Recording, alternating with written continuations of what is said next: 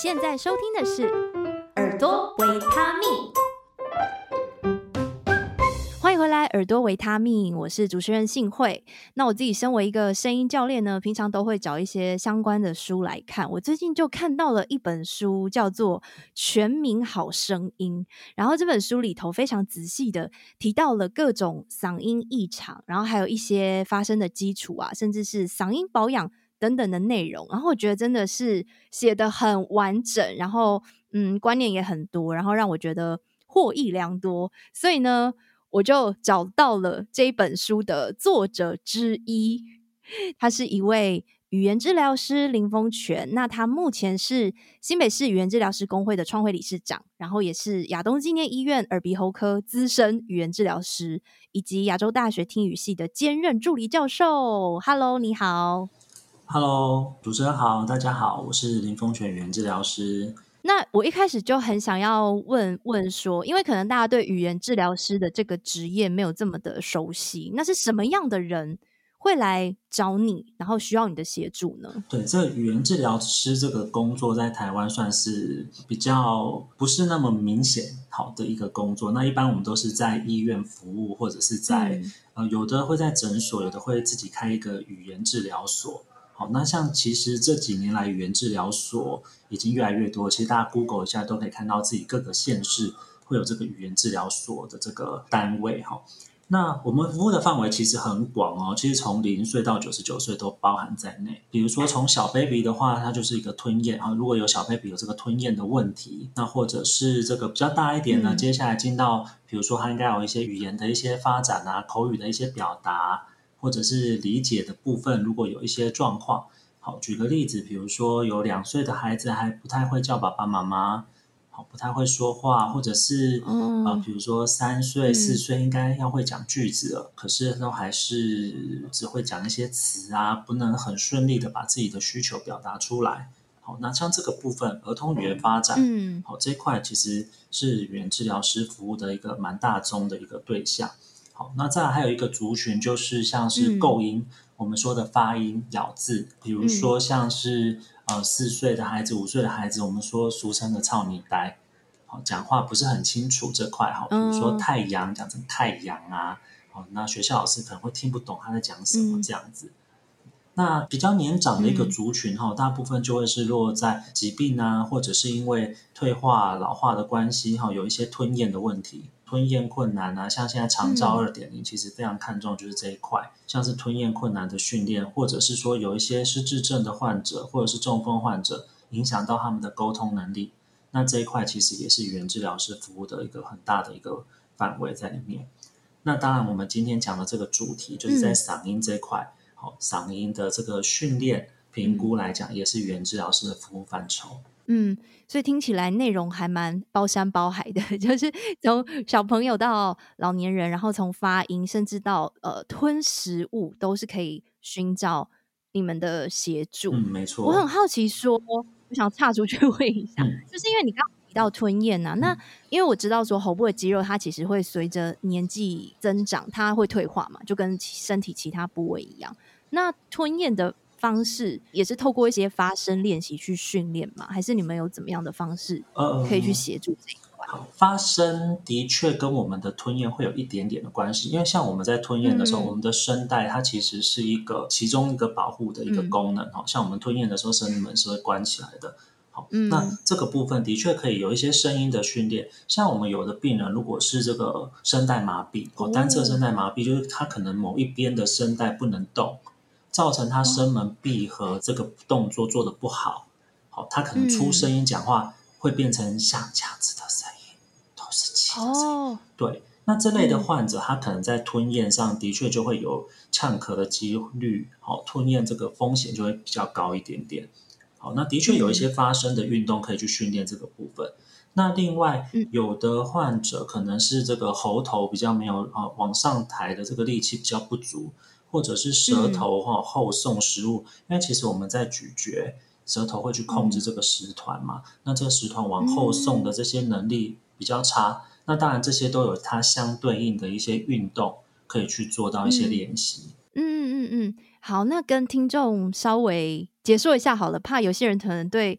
构造没有这么的清楚，就是我们可以把声带想成是它是一个两片膜状的器官嘛，所以刚好提到说我们在吃东西的时候，它两片会靠近，然后保护我们的气管，让食物或是呃饮料不要呛到我们的气管。对，所以嗯、它就扮演了其实要发出声音，声带扮演了要发出声音的角色，然后但是它同时也扮演着保护我们气管的角色，所以才说发声跟吞咽好像会有一定程度的关系，这样子。嗯，没错。好，那接下来我想要问一个问题，是我自己也蛮常遇到的，因为我自己有很多学生嘛。那有些学生呢，就常常会说他们的声音沙哑。对，那声音沙哑，就有时候不太确定他们是可能是天生生理啊构造上的关系，或者是他们可能就是发声方式不对，其实都有可能会造成沙哑。然后我知道这一块你们也会蛮常接触的，所以想要问说，诶，一般人如果他有声音沙哑的话，他应该怎么去？检视自己可能是哪里出了问题。哦，我们都有都会说到，就是说这个声音沙哑的这个症状哈，就是出现一些症状，嗯、如果说超过两个礼拜，嗯，我们就会比较建议说要来医院给医生检查一下。好，那几个比较明显的症状，嗯、第一个就是说您提到这个声音沙哑，声音沙哑，如果说因为感冒这样一两天哈，那两三天这样子，然后感冒好了就恢复了，那那就不用太担心。但是如果持续两周，这种比较长时间，有点像这种慢性的感觉，哈，那就要到医院就医一下，好。那另外就是说，因为声音沙哑这件事情比较像是呃听觉，听觉上感受到的东西，好。那另外有一些我们身体上的一些感觉，像我们的病人比较常会说到，就是这个声音不敷使用。比如说老师哈，本来可以讲六个小时的课，那现在讲个两个小时，讲个一个小时就不行了。好，或者像歌手，本来可以唱一整场啊，怎么现在唱一两首歌就觉得很累？好，这种使用上的这个问题，好，那这个也是一个蛮明显的一个警讯。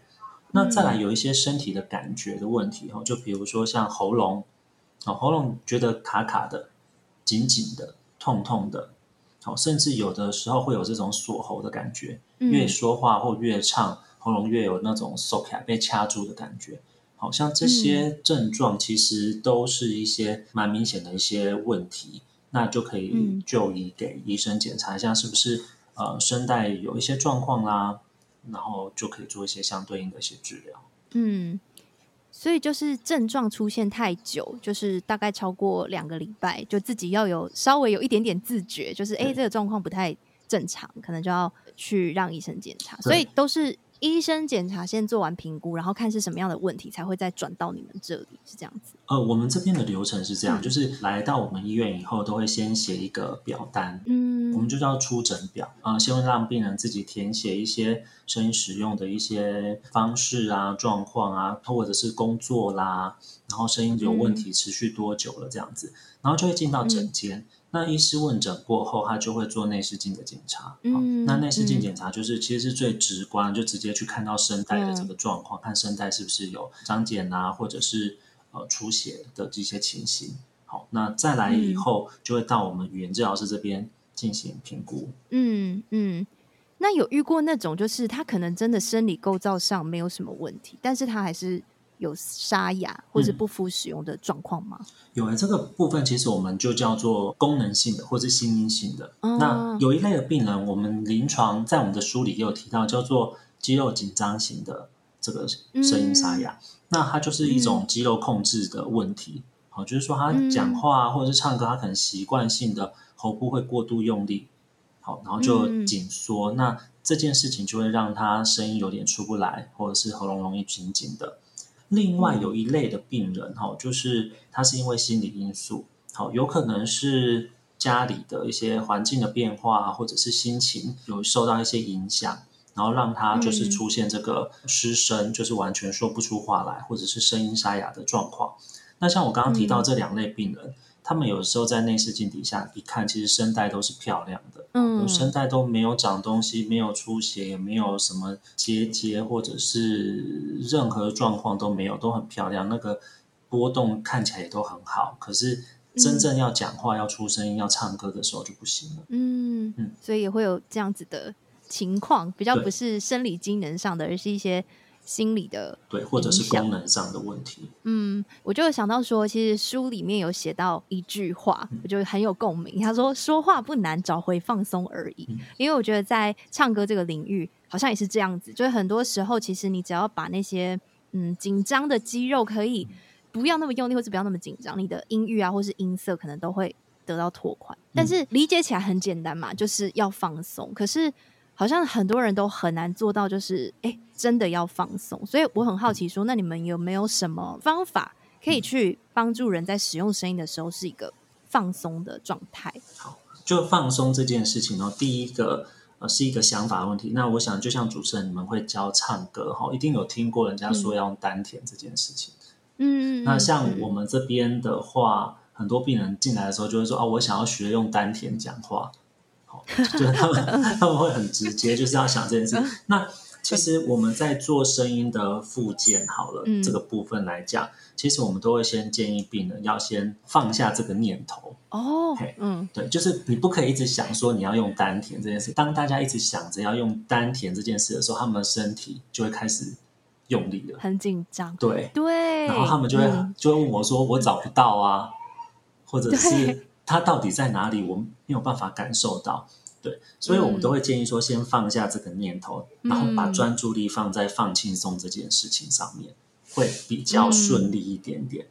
那至于刚刚我们提到这个放松的部分哈，我们比较常用的一些方式，第一个其实我们比较强调就是肩颈部分的放松。哦，肩颈，对，就是身体肌肉，因为像其实现在做，嗯，比如说大家手机啊，就低头嘛，低头族，不然就是。坐办公桌啊，可能这个整天的姿势都固定着。好，那其实肩颈这边的肌肉是很容易紧张、疼痛的。嗯、通常都会带几个伸展的运动，好，让这个脖子啊，哦、或者是肩膀的部分可以稍微得到一些伸展或者是放松。而且这个都是平常就可以做的。嗯、我现在随意的讲一两个动作，大家就可以试试看。好，比如说就是身体先放轻松坐好就好了，不用说故意抬头挺胸，好，就放轻松坐着，然后就微微的低头。这个低头是要有点像是收下巴的这个动作，不是整个身体卷起来。好，就微微低头，然后你低到你后面这个颈部这边有一点点伸展，酸酸的感觉。嗯，那有了以后呢，就慢慢回到中间，然后我们再做一次，再低头，然后再回到中间。好，往前低头，这是一个方向，然后再来我们往左边，边头往左边摆过去，然后这个时候你的左手可以帮忙压一下你的头顶，对，轻轻压一下，然后你会觉得右侧的肩膀这边的肌肉有点被拉到。好，如果觉得还可以支撑得住的话，你就稍微把下巴往内收，对，那你会觉得这个时候那个压力会转到后侧，那肌肉会有点得到伸展。好，再来慢慢回到中间，换右侧。好，头往右边躺，好，一样手帮忙压一下，好，伸展到最开了以后呢，下巴往内收一下，也一样拉一下后侧的，好，然后再慢慢回到中间，好，像这样子慢慢的去伸展你的肌肉，这个都是平常坐在办公桌就可以做的一个练习，然后去放松我们的肩颈部。好，那这个是一个部分，那另外一个部分。我们刚刚放松，其实比较像是外侧的肌肉嘛，好，那接下来在声带里面，好、嗯，我们也会强调很放松的一个训练。那比较常见的放松声带的方法，第一个就是弹唇。主持人好像也有某一集有提到这个这个练习，对好，对，对，我们上课的时候有时候会也会做，就是这样嘛。对对对对对，很好，这个、嗯、这个我们叫做半阻塞的发声运动。哦，对，那它其实半阻塞发声运动，它的呈现方式有非常多种。好，那弹唇就是其中一种，嗯、那也是我们觉得还蛮蛮有效的一个方法。好，嗯、那另外一个就是，而且、嗯、主持人也有提过，就是吹水的练习。哦，好，那吹水、嗯、就吹一边吹水一边出声音，好，用一根吸管嘛，然后一杯水这样子，然后来吹水发出声音。嗯、那这个也是半阻塞的一种练习。那它的练习方式非常多种。哈、嗯，今天如果没有水杯，你用吸管。只单纯用吸管、哦、也可以，对。那你如果用水杯的话，嗯、水的深度跟吸管的粗细大小那些都可以去做变化跟调整，嗯、完全就是要看你的需求是什么。那如果今天我们的需求是放松的话，我们的建议就是用一般的吸管就好了，嗯、不用特别拿的特别粗这样子。嗯、那在出声音的时候，就是要去感觉你的喉咙是呃放松的打开的感觉。那这个都是半阻塞的一种练习，嗯，也是一种很好的放松的一些方式。嗯，所以我觉得很有趣，就是我们在聊到放松的时候，反而是要先放下你 对于可能不管是说话还是唱歌的一些想法，例如说丹田用力的这个想法。因为你刚刚说到这一段的时候，其实我也非常的有感，因为有些人会他会问我说：“那我现在肚子要怎么样？我肚子要撑起来吗？还是我肚子应该要缩进去？还是应该要怎么样？”他就想要。摆出一个好像正确的姿势，对，但是通常这样子都会让他们全身都是很僵硬，然后反而会找不到这个放松的状态，所以反而是先放下这件事情，就是做一些外在的肌肉的放松，然后还有一些发声练习，去找到放松的感觉。对对，的确，就跟我们的病人也是一样的状况，就会想要用力，想要知道说这个所谓的这个丹田啊，或者是肚子。嗯，要在到底在哪里？对，然后什么时候要用力，然后要怎么用力？因为肚子的用力，就像你提到的，可以是顶住的用力，你可以是往内缩的用力，所以大家做的方式也不太一样。我觉得那个就是大家对于声带控制的一个能力的问题。比如说今天像主持人或者是一些歌手是很专业的，所以他可以保持喉部是一种轻松的状况。那这个时候他身体要去用力，当然是没有问题。可是，如果是没有经过训练的人，嗯、可能会一起用力，对，他就会整个一起用力了。所以，有时候那个念头要先控制一下。嗯，所以有有顺序啦，我觉得就是，不管你是去找语言治疗师，还是找任何嗯协助你发声的人，可能可以先试试看对方的顺序，然后不一定要执着于自己有一些既定的想法，或许你会获得更好的成效，嗯、也不一定。嗯，没错。那。讲到丹田呢，就还有另外一件事情，也算是大家很常提到的。就不管是唱歌还是说话，我们有时候会形容一个人中气十足嘛，就是，是哇，他好像呃气很够，然后很有力量。那我一直很好奇这个问题，就是那肺活量好，发声就真的没问题吗？那所以运动员他们的发声就一定很对，或是他们就一定很会唱歌吗？就很想问说，肺活量它跟声音的关系到底是什么呢？嗯，好，其实这个肺活量它有点像是这个发声，或者是我们说说话、唱歌，它很像是一个原动力。嗯，我们可以这样想象，就是说它很像是那个好汽车的那个汽油。嗯，好，你的那个肺活量很像这个汽油的部分。你的如果肺活量不足，或者是气流量不足，控制的不好的话，那当然这个。出声音会比较困难一点点，因为我们这个声带它要这个震动，它就是要这个气流通过，稳定的通过，然后让它有一个波动，好，有一个波动这个动作出现，你声音才会容易发出来。那今天如果说我们的气流比较不足，或者是控制的不好的话，那当然这个声音会表现就会比较差一点点哦。所以我们在书本上呢，我们就会说肺活量或者这个肺部的这个气流的控制，这个是声音的这个原动力了。但是呢，这个原动力不代表说肺活量很好，出声音就不会就一定很好了。好，因为就像我们刚刚提到的，这个气流通过声带以后，那声带这边有很多肌肉的一些控制，还有我们发声共鸣的一些控制，我们发音或者是唱歌共鸣腔的一些变化。那后面这一段其实也会去影响我们整个出声音是不是很舒服，好，是不是可以很流畅的把我们的声音表现出来？所以一般来讲，如果是要，比如说要办演唱会，哦或者是比如说有一些舞台的表演，它是不太能用麦克风的，哦，它是要对非常多人。那那个时候，当然它的那个肺活量，哦，或者它的那个肌肉的那个肺部啊功能的这个控制就非常的重要。但是像相对于，比如说像我们一般人。哦，那其实我们一般的这样肺活量通常都是够用的。哦，除非今天我们有一些肺部的疾病，哦，那可能才会说讲话比较容易喘啊，或者是像我们有时候看电视啊，或者是我们去医院看探望一些病人的时候，你会发现他的声音就是很虚弱，弱，对，然后嗯，就一口气讲没几个字就没有了。通常就是要可能有一些疾病、有一些状况的时候，才会比较肺活量不足。的情形，嗯，不然其实一般人如果状况都正常，然后偶尔也会做一点运动，有点运动习惯的话，其实大部分都是够用的。嗯，所以反而不用太去担心这一块。如果你不是太高强度的声音使用需求，就是一般日常。那我们的身体配给的 这个肺活量，应该通常是够用的，所以他考虑到的还是整体协调关系嘛，就是哎，你吐出气流，然后到上面可能通过声带啊，然后这里的肌肉啊，包含你的咬字器官，一系列都要运作的顺畅，可能声音的表现才会比较好。它并不是。单一的，就是哦，是肺活量不够问题，还是丹田不够用力的问题？好像不能这样子去拆解它。对，没错。哦，我可以补充一点，嗯、就是还有一个就是使用的一个习惯的问题。像我们有一些研究会发现到说，嗯、呃，有一些声音容易沙哑的老师，嗯，他们在用这个气流的时候，他很习惯把气用光。哦，也就是说，他一口气讲话很容易，嗯、很习惯就会讲讲讲讲到完全没有气。那这样子的使用的方式，当然不会是你肺活量足不足的问题，可是你自己的身体感受，你就会觉得说，我都容易讲到没气。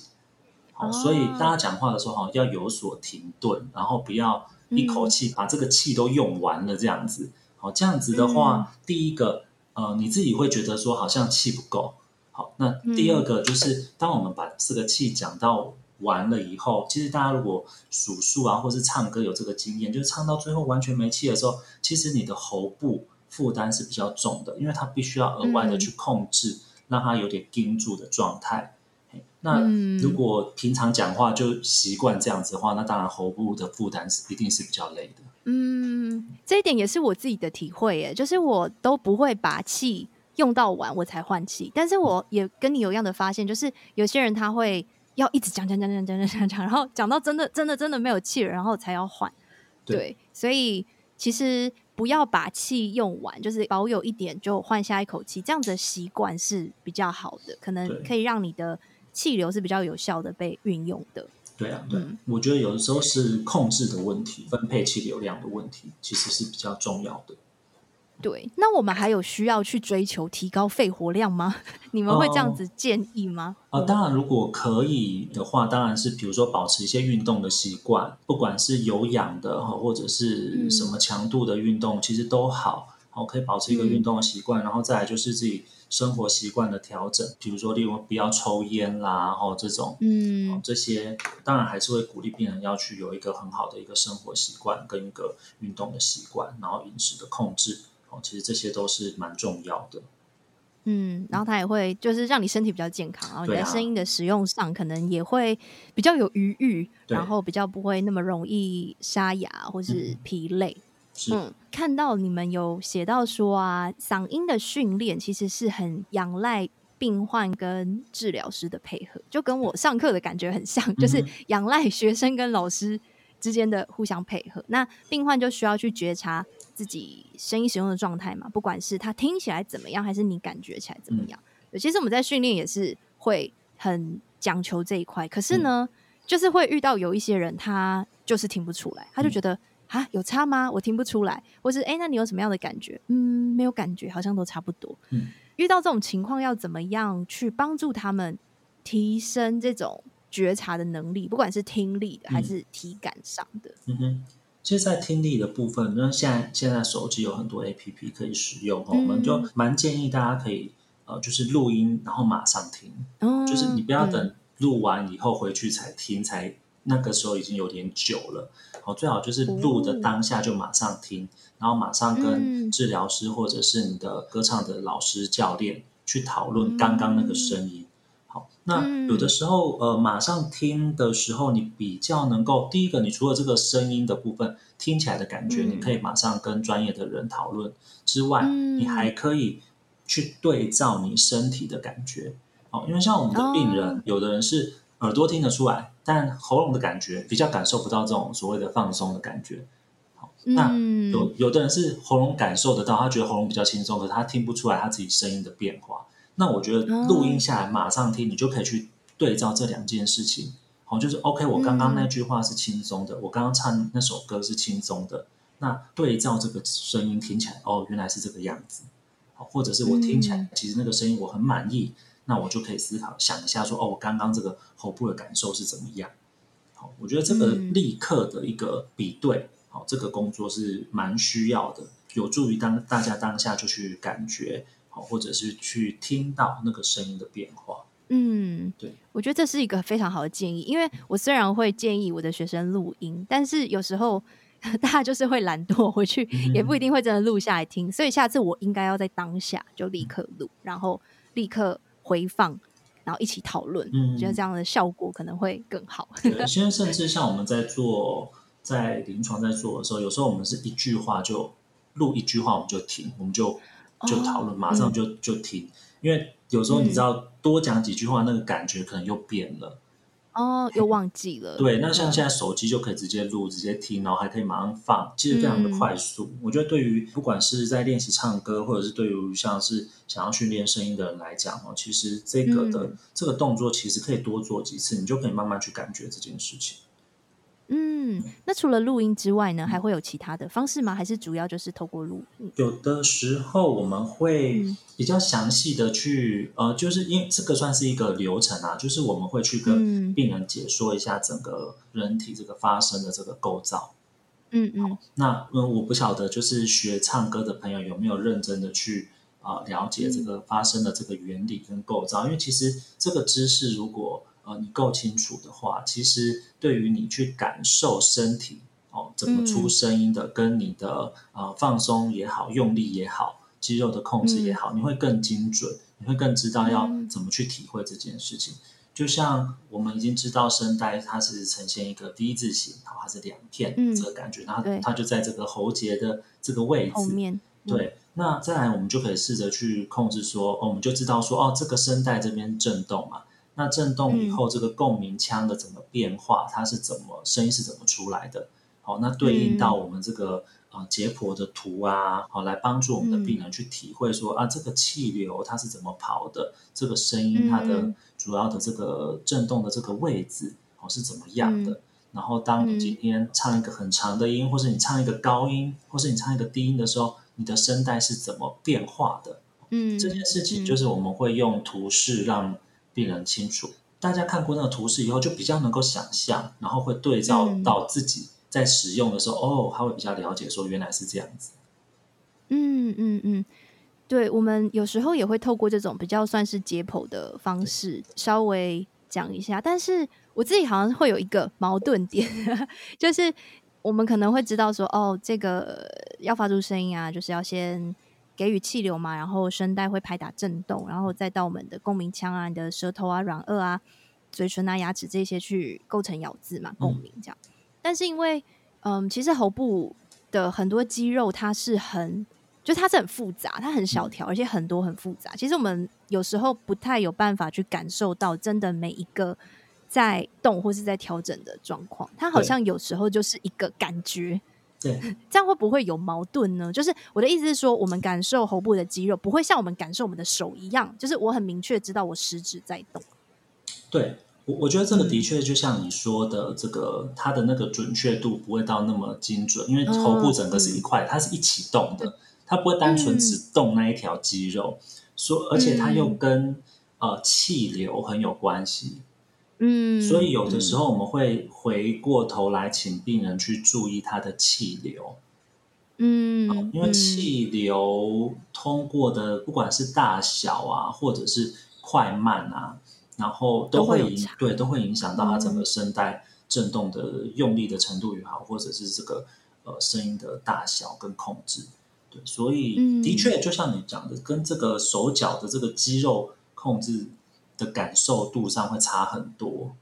嗯，要有一点想象力啦，嗯、我觉得是想象力的问题。嗯、对，你要想象一下，就是说，我在发一个假音，哦，那这个我的声带是好像是拉的比较紧的感觉，对，那个其实要用想象，嗯、因为你看不到，嗯，对，嗯嗯，所以可以把这些知识当成是一个背景的理解，然后再加上一些想象去。学习这整件事，然后去培养自己的听力啊，还有体感，然后可能就会帮助你在发声，不管是你要说话还是唱歌，都可以更顺畅一点。其实我觉得这就是训练声音很麻烦，但是又有趣的地方。嗯嗯 嗯、麻烦就是它很抽象啊，就是它真的没有办法，好像可以看得到这样子。对，对，但是蛮有趣的，因为你要透过各种方式去体验到这件事情，或者去引导这件事情。对，嗯、而且有的时候，我觉得大家可以，不管是在学习唱歌或者在练唱的时候，就是要忠于自己的感觉啊。因为像我们这边有时候会遇到一些病人，嗯、他会说他去学了唱歌，老师要他唱什么样的声音，但他觉得有一点困难，嗯、他反而觉得会累或者是会痛之类的。那如果大家遇到这个状况，就是你一定要跟你的老师或跟你的教练讨论，嗯、你不要就是硬着头皮硬唱。对对对对对，嗯、老师那边才会才比较能够依照你的状况去做调整。唱歌的方式实在是太多了，那种声音控制的方式实在太多了，嗯、所以有的时候不见得是这个方式就适合所有的人。你一定要去跟你的老师讨论，嗯、对，才能够找到一个比较符合你自己身体的一个唱的方法，这样子。对，其实我很认同，因为我觉得声音它还包含了某种自我认同。有时候我们在训练一个声音的时候，可能他会觉得这个声音很怪，就是这个声音跟我原本的声音差很多。那可能我们在训练的是，比如说哦，我在听他可能气流流畅度还是什么，我在听的是另外一个东西，但他在意的是这个声音很怪，这个声音不是我。那他可能就会心里就会有点抗拒，或像你说的有点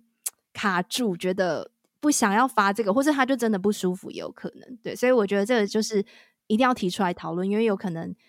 呃两个人想的方向或是那个视角是是不一样的。嗯嗯，没错。那在你服务这么多的病患或是个案里面，有没有什么比较令你印象深刻的故事吗？嗯，这个真的是讲三天三夜讲不完。每一个病人的故事，我都觉得都非常的让人印象深刻。但我这边可以讲，刚好可以延续刚刚的主题，就是你说到这个声音的认同这件事情。嗯，像我们男生，他进到青春期以后会变声嘛，对不对？好，这个声音会变低。那但是呢，有一些男生他在声音变低，这个变声这件事情没有办法转换的那么顺利。它就会还是维持在一个比较高的声音，同音的。对，这个我们叫做变声性假声，就是可能十六岁过后还是用一个很高的声音在说话。嗯、之前我们就遇过这样的患者，那他十七、十七、十八岁，是一个高中生，嗯、对，然后他讲话就是都是这样子啊，就是比我这个声音应该更高这样子。就是完全就是像女生的声音，嗯、可是你听起来就是觉得是很尖，然后好像音出来的。嗯、但是他，嗯，那是他自然的声音哦，对，嗯。然后呢，我们就问他说：“哎，你平常跟朋友相处啊，不会觉得说声音不对劲吗？还是什么的？”他就说：“嗯，呃，其他朋友都很习惯他这个声音哦，嗯，家人也很习惯。”那我们就说：“哎、嗯，那你怎么会现在才来？”他就说：“因为是要升学了，嗯、那因为他要面试，他自己也发现说：‘哎，我怎么跟同学的声音？’”哦，不太一样，嗯，对，所以他才来来就医检查。那就医检查的时候，这类患者他的声带在内视镜看下去完全都正常，嗯，呃、声带的、呃、外观也好，功能上完全都正常。那嗯，唯一的解决的方式就要靠这个复健的方式，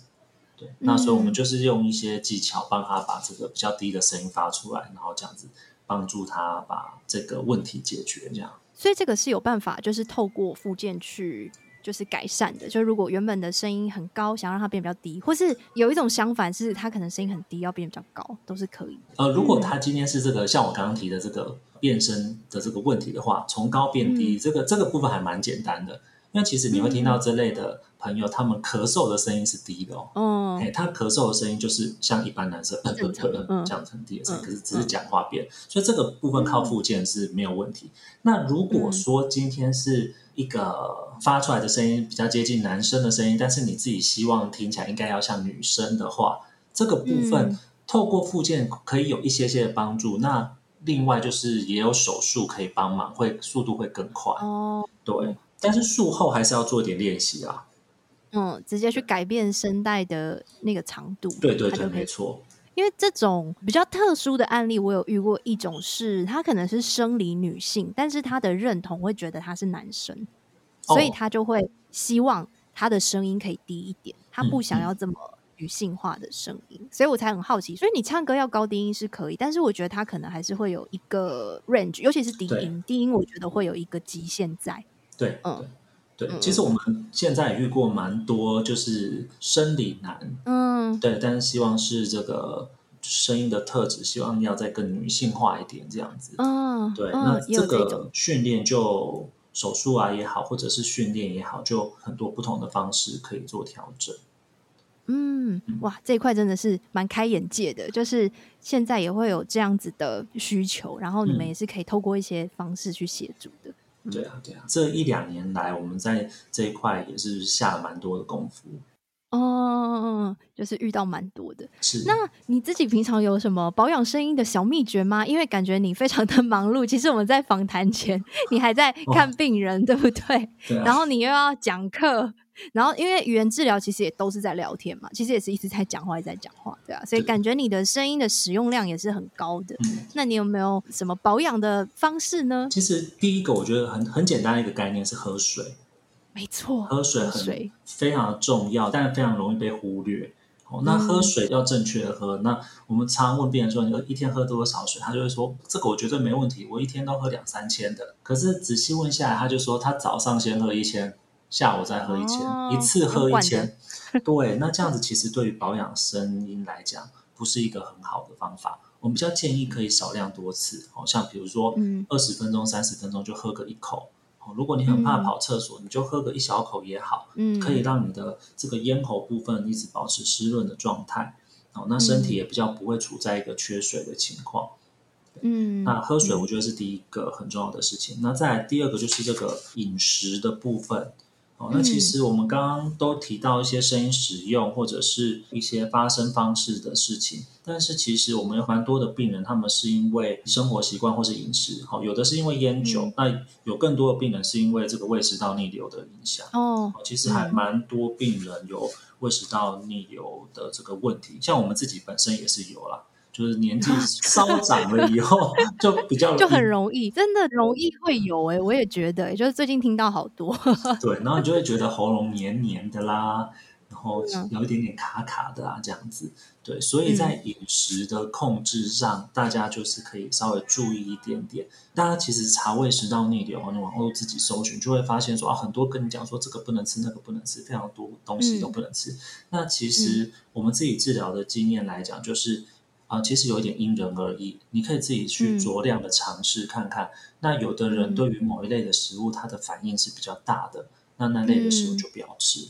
好、嗯，那像有的人可能是对于这个牛奶类乳制品的反应比较大，生痰。对、嗯、啊，有的人是这个柑橘类啊等等的。嗯，对，所以这个我觉得就是另外一个部分。那再来最重要的就是，嗯、因为像我们其实像主持人也是啊，都是职业用声者嘛，像我们也是、嗯、要好好做好自己的声音的管理。嗯，就其实我觉得它很像一个，你你有多少的扣打哦，预算，对，你要去做好妥善的分配。好，那当今天你的声音状况比较差的时候，你就要把比较多的声音留给很重要的这个活动。嗯，对，那其他的时间就要好好的休息，这样子。那这个声音的管理来讲是很重要的。嗯，就很像是预算的分配，就是我的预算有限，所以我要想说我要花在哪里，而不是透支，而不是一直 无限制的花，嗯、那声音可能也会透支。对，然后再来最后一个，就是要自己要找好一个可以帮助自己比较快恢复的一个方法。比如说像我们，我今天下午面对到的病人，就是他就是说他顾小孩，那因为六日带小孩出去玩，嗯、然后就没办法，一定得吼。然 后好玩，今天声音就坏了。对，今天声音就不行了。那我觉得这个呃，难免就是不管是老师啦、歌手啦，或者是其他工作，其实都难免有时候会有一些你没有办法控制的一些情况。那在这些情况下，嗯、你可能声音会过度的使用，嗯。啊、呃，我们就要得知道说，当今天声音过度使用了以后，当下可以先做点什么事，比如说你当天晚上就完全的静身休息，嗯，好，那如果隔天的状况如果有恢复到什么程度，那你可以继续用；如果没有恢复到什么程度的话，可能就要看一下医生或做个检查之类的，哦，就是自己要有一套保养的一个机制。那这样子比较能够长时间的去好好的去使用它。嗯，那恢复上，我觉得比较直觉就是静声嘛，就是你都是不要用，嗯、它会慢慢恢复。还会有什么其他的方法吗？其实像这个晋声哈，就有不同类型的晋声。嗯、像我们刚刚讲的这种是完全不说话，好、嗯，那完全不说话就是连这个气音，这个下三这种气音的声音也不可以有。好，嗯、那这种完全的晋声其实比较不建议时间拖很长，哦、因为我们的声带其实它也有肌肉的部分，好、嗯，所以你太久没去用它，没动它，就好像说你躺在床上躺了一整天。那猛然下床的时候，嗯、这个肌肉的控制对反而会比较不好，所以这个晋声比较不建议时间拖很长。嗯、那再来有另外一种叫做保守性的晋声，嗯、就是说你可以出声音回答一点简单的问题，好、嗯，比如说嗯，嗯，好，可以，不要这种简单的声音你可以发出来，但是要呃描述要讲很长的句子这种需求的时候，就是要尽量使用别的方式，或者是尽量去避免这样的状况。嗯，所以在晋升的这个我们说程度上来讲哦，其实也可以做到一些调整。嗯，所以就是完全晋升不建议时间太久，还是可以稍微的用一点点，但是可能那个幅度要比平常下降很多。这样。对对，这个部分我觉得大家有时候如果呃看医生的时候，也要特别跟医生讨论一下。嘿，因为像我们就有遇过那个。病人就是比较谨慎一点，好，那医生跟他说啊，你今天回去可能晋声两天之类的，然后他想说、嗯、啊，我那我晋声久一点会不会声音就更好？更好，所以他就整整一个礼拜都不说话啊，也不行。对，执行度很强哦，就一个礼拜，甚至有的病人是说他两个礼拜不说话，那这样子反而声带是有可能会萎缩的，好，所以这样子反而也不是那么完美的一个保养的方式，这样子。嗯，所以真的都是适量，不管是使用声音还是要休息，就是要随时关注它的状态，然后被妥善的使用，这样子。对，对，妥善使用非常重要。嗯、好，今天非常感谢林峰泉语言治疗师播控 来到我们节目当中，然后我觉得分享了很多，然后如果大家对于这些内容啊，觉得诶很有兴趣，很想要多了解，我觉得可以直接入手这一本。全民好声音，因为这些内容其实在里面它都有蛮完整的记录。嗯，那最后如果大家想要多了解我们的语言治疗师，可以到哪里去找到您呢？或是你最近有没有什么活动要跟大家宣传？先宣传一下我们《全民好声音》这本书。那呃，这本书是由我呃语言治疗师跟那个王启的鼻喉科的医师哈所写的。那我们这本书就是公益出版，嗯、所以所有的收入都会捐到那个好心肝基金会的。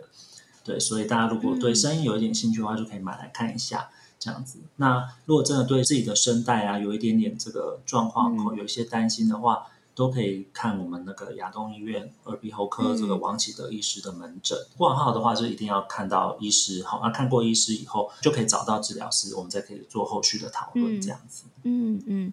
然后我看你也有一个 FB 的专业，对，有一个 FB 的话，我们有呃这边可以。推荐两个，一个是我们王启德医师嗓音团队，那另外我自己是有一个林丰全语言治疗师，好、嗯，那大家在 FB 上都可以搜寻得到。嗯、那我们就是会放一些我们的最近研究的一些发表啊，或者是治疗经验的分享，或者是一些呃相关治疗的一些动态，我们就会放在上面。嗯。好，所以如果有兴趣的话，我会把链接放在我们的资讯栏，大家可以直接点击。好，再次感谢丰全、嗯、今天到我们节目当中，那我们就下一集再见喽，嗯、拜拜。谢谢，拜拜。